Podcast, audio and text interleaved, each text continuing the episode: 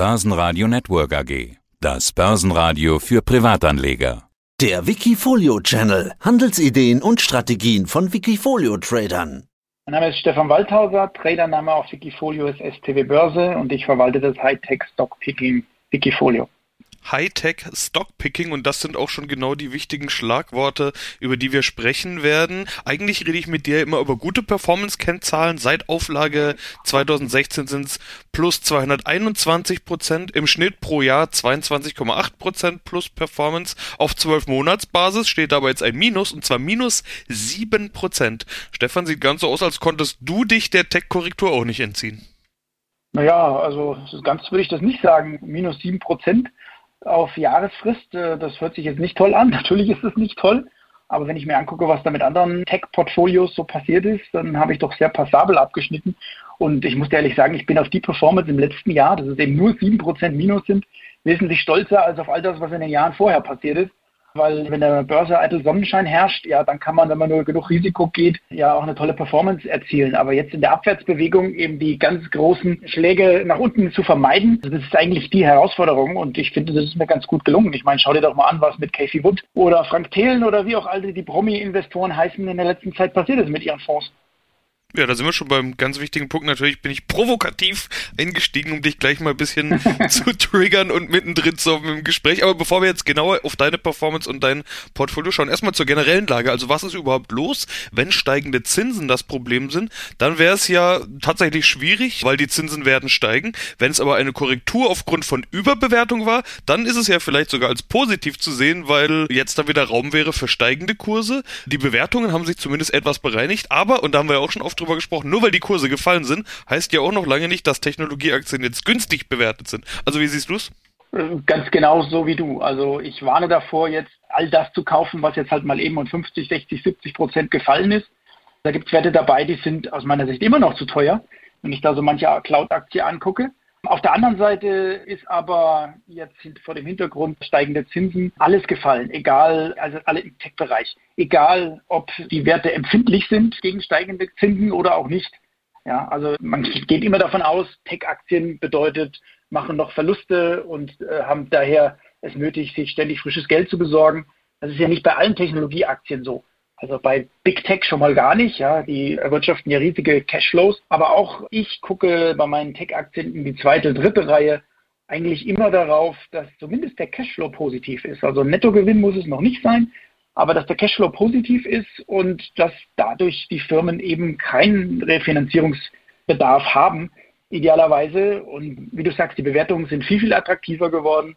Und das macht mich sehr optimistisch für die Zukunft. Aber diese beide Dip-Mentalität der letzten anderthalb Jahre, wer auf Social Media unterwegs ist, der hat dieses Schlagwort beide Dip ja von links und von rechts um die Ohren gehauen bekommen. Das scheint momentan nicht mehr unbedingt zielführend zu sein. Ja, also ich würde sagen, auf keinen Fall. Also beide Dip, ja, bei ausgewählten Qualitätsaktien, die entsprechende Cashflows machen, wo eben das Wachstum, insbesondere die Effizienz des Wachstums, ich habe ja da schon so eine schöne Benchmark-Kennzahl Rule of 40 Score setzt sich zusammen aus Free Cashflow und Unternehmenswachstum. Wenn das beides passt, dann kann man günstige Bewertungen natürlich zum Anlass nehmen, jetzt zuzuschlagen. Aber nur beide Dip, wie Leute das im Internet propagieren, also alleine auf Basis des Kurses, der Kurs ist halt so und so viel nachgegeben, dann kaufe ich in jede Schwäche hinein. Das ist kreuzgefährlich, alleine weil die Überbewertung so hoch war und erstmal korrigiert werden muss.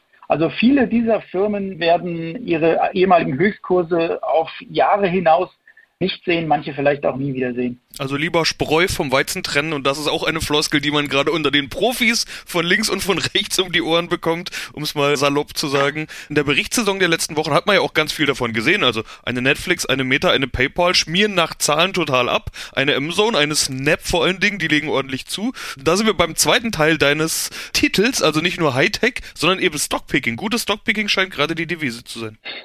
Ja, ich glaube, in den nächsten Jahren wird gutes Stockpicking endlich wieder wichtig. Ja. Also wenn das immer so laufen würde wie in den letzten ein, zwei, drei Jahren, dann könnte ich und viele andere Stockpicker sich ihre Tätigkeit ja auch sparen. Ja, wer letztes Jahr einfach nur in die größten Nasdaq-Werte investiert hat, ja, von Apple bis Nvidia, ich habe das mal ausgerechnet, ich glaube, die fünf oder sechs waren stärksten Werte der Nasdaq haben im Schnitt 60 oder 70 Prozent gemacht im letzten Jahr. Ja. Also mit Stockpicking war dagegen natürlich nicht anzukommen, ja, wenn einfach nur die größten Unternehmen immer größer werden und auch noch so stark im Wert zulegen. Aber die haben eben so stark im Wert zugelegt, weil sie immer teurer geworden sind, gemessen jetzt an Enterprise Value Sales Verhältnis zum Beispiel oder auch gemessen am Free Cashflow Multiple. Und das macht mich eben so optimistisch, dass es so nicht weitergehen wird. Es wird sich nicht in die Zukunft fortschreiben lassen, dass man einfach nur die größten Tech-Werte investieren muss und schon macht man eine bombenmäßige Performance. Ich glaube schon, dass die Korrektur der Nasdaq zum Beispiel erst am Anfang steht. Und ich glaube aber, dass es sich jetzt wieder lohnt, genau auf jedes einzelne Unternehmen zu gucken, genau auf die Bewertung zu achten, die Geschäftsmodelle zu kennen und dann die ja, besten Aktien auszuwählen. So plakativ und, und buzzword-mäßig sich das auch anhört. Apropos Geschäftsmodelle, alle Tech-Firmen, die irgendwie im weitesten Sinne was mit Hardware zu tun haben, die haben ja gerade noch ein, ein, ganz anderes Problem, ein übergeordnetes Problem, das ja ganz viele Firmen weltweit gerade haben. Halbleitermangel, Logistikprobleme, gerade für Technologiefirmen schwierig, wenn Nachfrage da ist, aber man nicht bauen oder halt nicht liefern kann. Das ist ja ein Thema, das äh, jetzt mit Bewertungen erstmal nichts zu tun hat und eigentlich auch mit dem Geschäftsmodell nichts zu tun hat, sondern das ist ja ein, ein übergeordnetes Thema. Das muss man tatsächlich auch bewerten, ja. Aber auch da hat jede Firma eine andere Geschichte zu erzählen. Also in meinem Portfolio ist ja zum Beispiel Arista Networks, ein ursprünglich Hardwarehersteller, wo ich geglaubt hatte, die sind heftig betroffen von den Problemen mit den Lieferketten. Bis jetzt war davon nicht viel zu sehen. Ich bin sehr gespannt. Nächste Woche gibt es die neuesten Zahlen, äh, ob das so bleibt.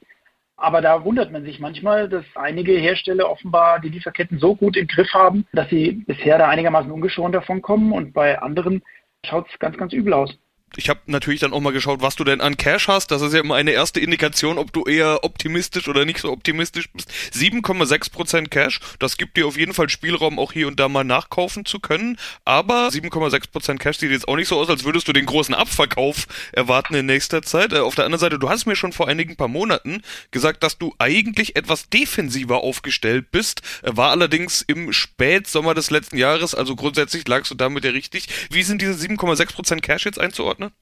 Ja, wenn du das mal längerfristig einordnest, dann bedeutet das, dass ich so wenig Cash halte wie schon lange, lange nicht mehr. Ich überlege mir, ob ich überhaupt schon mal deutlich unter 10% Cashquote war, seit ich das Wikifolio 2016 gestartet habe. Ich glaube nicht. Also es ist tatsächlich so, dass ich lange Zeit Schwierigkeiten hatte, gute Investmentchancen zu finden. Ich hatte ja 20% 25% sogar mal 30% Cash aufgebaut und fahre das jetzt sukzessive runter, kaufe also tatsächlich jetzt regelmäßig in kleineren Tranchen nach.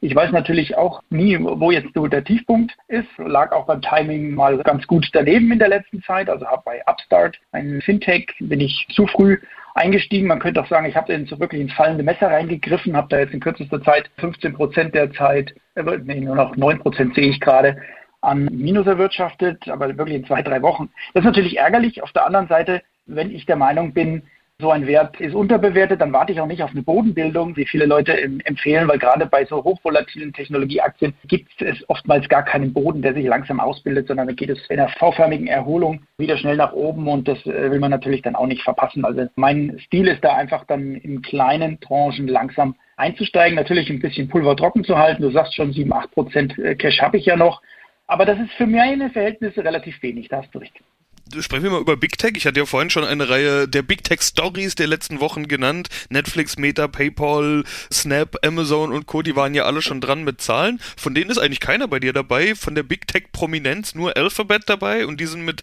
3,9% Gewichtung die kleinste Position. Dann kommen nur noch deine Trophäen, Restpositionen, DocuSign und Shopify. Als Erinnerung für die Hörer, diese Trophäen, die bleiben bei dir übrig, wenn du zeigen willst, dass die Ten-Bagger-Jagd nicht nur in der Theorie funktioniert, sondern auch in echt. Also du es mal erklärt, so viel nur dazu. Aber Big Tech, ja, wie gesagt, bei Big Tech ist eigentlich nur Alphabet dabei. Kann man jetzt sich jetzt natürlich streiten, wo Big Tech beginnt, aber von den ganz Großen lässt du offenbar gerade die Finger. Ja, ich bin der Meinung, die ganz Großen sind zu teuer geworden, insbesondere Apple und Microsoft. Da scheiden sich die Geister, stehe ich ähm, relativ alleine mit meiner Meinung. Gerade was Apple angeht, die hat ja offenbar mittlerweile jeder im Portfolio, aber das ist genau ein Punkt, wo ich sage, wenn sie jeder im Portfolio hat, wer soll sie dann noch kaufen? Meta war ich ja lange Zeit dabei, also bei Facebook, fünf Jahre lang, äh, um es genau zu sein, bin ich vor wenigen Wochen ausgestiegen. Kann man auf meinem Blog einen sehr viel gelesenen Artikel nachlesen, warum ich da ausgestiegen bin, hat verschiedene Gründe. Also ich glaube nicht unbedingt ans Metaverse. Ich bin sehr, sehr skeptisch, dass sich äh, Mark Zuckerberg da verrennt. Und vor allen Dingen bin ich sehr frustriert darüber, dass es Facebook nicht gelingt oder dass man nicht willens ist, dem Identitätenklau insbesondere Instagram Einhalt zu gebieten. Ich bin vor wenigen Wochen raus. Das Timing war natürlich mehr als glücklich. Ich bin also genau zwei Wochen vor diesem 25-prozentigen Kurssturz der letzten Woche ausgestiegen aus Meta nach fünf Jahren. Aber ich bin jetzt auch wirklich, ich habe es mir nicht leicht gemacht. Ich bin jetzt froh, dass ich draußen bin, auch wenn mir natürlich klar ist, dass die Facebook-Aktie mit Abstand die günstigste Aktie ist, wenn man so Kennzahlen anschaut von den äh, Big Tech-Werten. Stattdessen ist Landing Club offenbar eine Aktie, auf die du stark setzt. Zumindest ist es die am stärksten gewichtete Aktie bei dir im Portfolio. 9,1% Gewichtung. Ein Fintech, eine Online-Bank bzw. ein Online-Kreditmarktplatz. Warum gewichtest du die so deutlich? Ja, weil es eine interessante Geschichte gibt, die meiner Meinung nach vom breiten Markt so noch nicht entdeckt oder nicht honoriert wird. Landing Club hat ja quasi das Peer-to-Peer-Lending erfunden seinerzeit, ist eine äh, zum Börsengang äh, wirklich unheimlich gehypte Aktie gewesen, die mich fürchterlich enttäuscht hat. Ja, der Kurs hatte sich ja äh, pulverisiert, würde ich sogar sagen. Und dann hat man vor zwei, mittlerweile drei Jahren eine komplette Umstellung des Geschäftsmodells vorgenommen. Man hat eine Bank dazu gekauft, hat also jetzt eine eigene Banklizenz, was wesentlich höhere Margen ermöglicht und hat jetzt ja die Erfahrung und den Datenschatz vor allen Dingen aus vielen, vielen Jahren des Fintech-Daseins, ist aber jetzt eine Bank. Er wirtschaftet dementsprechend auch seit einigen Quartalen, seitdem dieses neue Geschäftsmodell greift, wunderbare steigende Profite. Dennoch wird das nicht gewürdigt. Wenn ich richtig gerechnet habe, dann ist man da jetzt gerade, man kann da sogar ein Kurs-Gewinn-Verhältnis klassisch berechnen, fast wie bei einer normalen Bank der Old Economy. Nur, dass man die ganzen Altlasten einer solchen Bank nicht mit sich rumschleppt, sondern man ist eben eine moderne Online-Marktplatzbank, so nennt man sich. Aus meiner Sicht eine wunderbare Kombination. Ich äh, habe das Gefühl, die Analysten gucken einfach noch gar nicht so richtig hin auf Landing Club, weil man eben lange Jahre so enttäuscht wurde. Und da braucht das eine Zeit lang, bis sich das jetzt rumspricht, dass der Landing Club jetzt nicht mehr der Landing Club ist, der es noch vor zwei Jahren war. Auch vorne mit dabei, die will ich noch ansprechen, IAC Holding mit 7,5% Gewichtung. Eine Holding, die Firmen ja fit macht für die Digitalisierung, um sie dann an die Börse zu bringen. Da waren ja einige Prominente dabei, die die meisten Hörer kennen dürften. Expedia, TripAdvisor, Match, also die Tinder-Mutter, sind dabei hervorgegangen. Erwartest du dir da irgendwas? Also kommt da irgendwas Spannendes oder ist es aus deiner Sicht einfach das generelle Geschäft, das für dich so gut ist, dass du die so hoch gewichtest? Also es ist keine Spekulation auf kurzfristige weitere Spin-offs in den nächsten Monaten oder so. Das ist wirklich das Vertrauen in das sehr konstante Management, was in all den Jahren gezeigt hat, dass man da Shareholder Value liefert im Umfang von wirklich 20, 25 Prozent im Jahr. Darauf äh, vertraue ich. Die haben auch in den letzten Jahren unter Beweis gestellt, was für ein glückliches Händchen sie haben. Also nicht nur Glück, sondern das ist das Glück der Tüchtigen, würde ich sagen. Die, das Portfolio von IAC ist ja sehr öffentlich. Da wird auch, werden auch monatlich Zahlen bereitgestellt und man kann eigentlich kann man sich das ausrechnen, dass die IAC-Aktie momentan unterbewertet ist, wie so oft in der Vergangenheit, immer wenn da ein Spin-off vorbei ist. Vimeo war ja im letzten Jahr das letzte, was übrigens sehr schlecht entwickelt hat als Standalone Company. Seitdem aber das ist ein anderes Thema. Aber da werden einfach Werte geschaffen. Alleine, wenn man sich anschaut, die mitten in der, in der großen Krise haben sie für eine Milliarde Anteile an, an MGM gekauft, also der Las Vegas Entertainment Konzern. Die Anteile sind jetzt wesentlich mehr wert. Das sind Milliarden Gewinne, die da gemacht wurden. Äh, man kauft immer wieder runtergewirtschaftete Firmen. Runtergewirtschaftet ist vielleicht ein bisschen hart, aber Internetfirmen, die ihr volles Potenzial nicht nutzen können, auf, sei es, weil sie schlecht positioniert werden, weil sie ein schwaches Management haben, whatever. Und dann wird das Management ausgetauscht. Dann ist man ganz geduldig, wartet drei, vier, fünf Jahre. Dann ja, werden die Früchte geerntet, oft eben in Form eines solchen Spin-offs. Hast ja schon ein paar Namen genannt, die da raus hervorgegangen sind. Also IAC ist für mich ein perfektes Langzeitinvestment, auf das man auch nicht wirklich ständig draufschauen muss. Das ist für mich ein, eine der wenigen Buy-and-Hold-Companies, die es da in der Internetwelt so gibt. Eine dritte Aktie will ich, auch wenn unsere Zeit schon fortgeschritten ist, jetzt trotzdem noch ansprechen, nämlich deine drittstärkste Position, Kompass, ein Online-Broker. Interessant finde ich da, dass die bei dir über 22% im Minus ist in deinem Portfolio und trotzdem noch drittstärkste Position, also mal noch stärker gewichtet war. 7,1% Gewichtung sind es jetzt. Ich habe in den vergangenen Monaten viele gehört, die solche Broker-Aktien oder Trading-Aktien mit hinzunehmen, weil mit der stärkeren Volatilität an den Börsen, die wir ja haben, eben auch dort die Umsätze Umsätze und das Geschäft äh, anzieht. Ist das äh, da auch deine Idee oder äh, gefällt dir die Firma generell? Vorsichtig, das ist kein Broker. Wenn du jetzt von einem Online-Broker, Wertpapierbroker redest, Kompass ist eine Maklerfirma, also ein Real Estate Broker, wenn du Ah, so willst. okay, also es, ja. geht um einen Ja.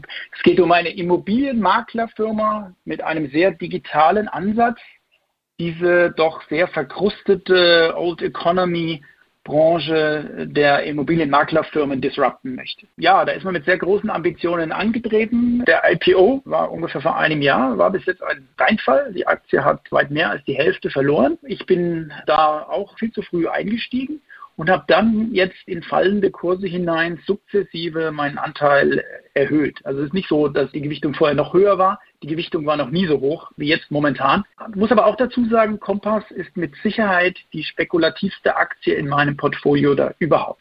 Also sie ist sehr, sehr gering gewertet. Eigentlich müsste die Aktie wesentlich teurer sein. Auf der anderen Seite ist es aber auch eine Aktie, die noch Cash verbrennt. Das ist auch der einzige Grund, warum die so günstig ist. Also die Wachstumsraten sind sehr, sehr hoch. Es wird aber noch Geld verbraucht und ein Aktionär ist die Softbank. Ja, die Softbank hat das Unternehmen finanziert und an die Börse geführt. Und die Softbank gilt ja nicht gerade als sehr stabiler Ankeraktionär, wenn man so will. Also ich glaube, diese Eigentümerstruktur, die ist äh, momentan auch wirklich die belastend auf Kompass aus. Ist ein sehr, sehr spannendes Unternehmen. Mir gefällt der noch sehr junge Unternehmensgründer, die ganze Investment Story. Ich glaube einfach dran, dass da in der Immobilienwelt sich vieles verändern muss. Schauen wir mal, ob es Kompass schafft, in den USA diesen Markt zu disrupten. Gibt es ja noch ein paar andere, Zillow und Open Door, die mit einem anderen Ansatz angetreten sind, nicht nur rein die Maklertätigkeit durchzuführen, sondern Immobilien zu kaufen, äh, sie aufzuhübschen und teurer wieder zu verkaufen. Dieses Modell funktioniert aus meiner Sicht nicht. Ich glaube mehr an das klassische Maklergeschäft, ohne dass man wirklich ins Risiko geht. Alles andere ist zu kapitalintensiv. Und ich bin der Meinung, Kompass ist gut aufgestellt, äh, aber wie gesagt, das ist wirklich, hast dir da die spekulativste Aktie aus meinem ganzen Portfolio rausgeschaut. Abschlussfrage. Ich weiß genau, wir kennen uns jetzt ja lang genug, dass wenn ich dich jetzt frage, wie geht's weiter, du mir eine Antwort geben wirst, die uns wahrscheinlich alle nicht zufriedenstellt. Deshalb frage ich dich mal so rum. Was wird aus deiner Sicht denn jetzt wichtig? Also was beobachtest du? Wann würde sich deine Einschätzung ändern? Jetzt im Gegensatz zum letzten Mal klingst du ja doch recht optimistisch, wenn du wenig Cash hältst, hohe Positionen und auch deine Antworten jetzt haben ja recht optimistisch geklungen. Also was wird aus deiner Sicht wichtig und was beobachtest du? Also mir wäre es ehrlich gesagt recht, wenn wir auch insgesamt in den Indizes mal einen ordentlichen Abverkauf sehen würden. Wir hatten ja diesen Abverkauf und diese Marktbereinigung bei diesen Technologieaktien aus der zweiten, dritten Reihe hatten wir die schon. Da wurden ordentlich zittrige Hände rausgeschüttelt, aber die Felsen in der Brandung waren bisher Big Tech. Die haben dafür gesorgt, dass die Nasdaq ja kaum was abbekommen hat. Ja, da sind wir jetzt bei 10% Korrektur oder so. Aber ich würde mir wünschen, dass es jetzt wirklich mal zu einer heftigen Korrektur auch in den großen Indizes kommt. Da würde es wahrscheinlich meine Aktien genau wie alle anderen doch mal mittreffen. Aber dann hätten wir so einen Punkt erreicht, wo man ja wieder drauf aufbauen kann für die Zukunft. Aber ich rate jetzt auch davon ab, jetzt nicht einzusteigen, äh, nur weil man Angst hat äh, vor so einer großen Korrektur, weil die kann kommen. Es kann auch sein, dass die gar nicht kommt. Wie gesagt, ich würde das alles auf individueller Basis analysieren und wenn ein Unternehmen heute zu guten Preisen zu haben ist, meiner Meinung nach ist das wesentlich häufiger der Fall als noch vor einem halben Jahr oder einem Jahr, spricht nichts dagegen, jetzt zuzuschlagen und stückchenweise da einzusteigen. Stefan Waldhauser, vielen Dank für deine Einschätzungen. Sehr gerne. Bis zum nächsten Mal, Sebastian. Tschüss. Wikifolio.com Die Top-Trader-Strategie. Börsenradio Network AG. Das Börsenradio. Das Börsenradio Nummer 1.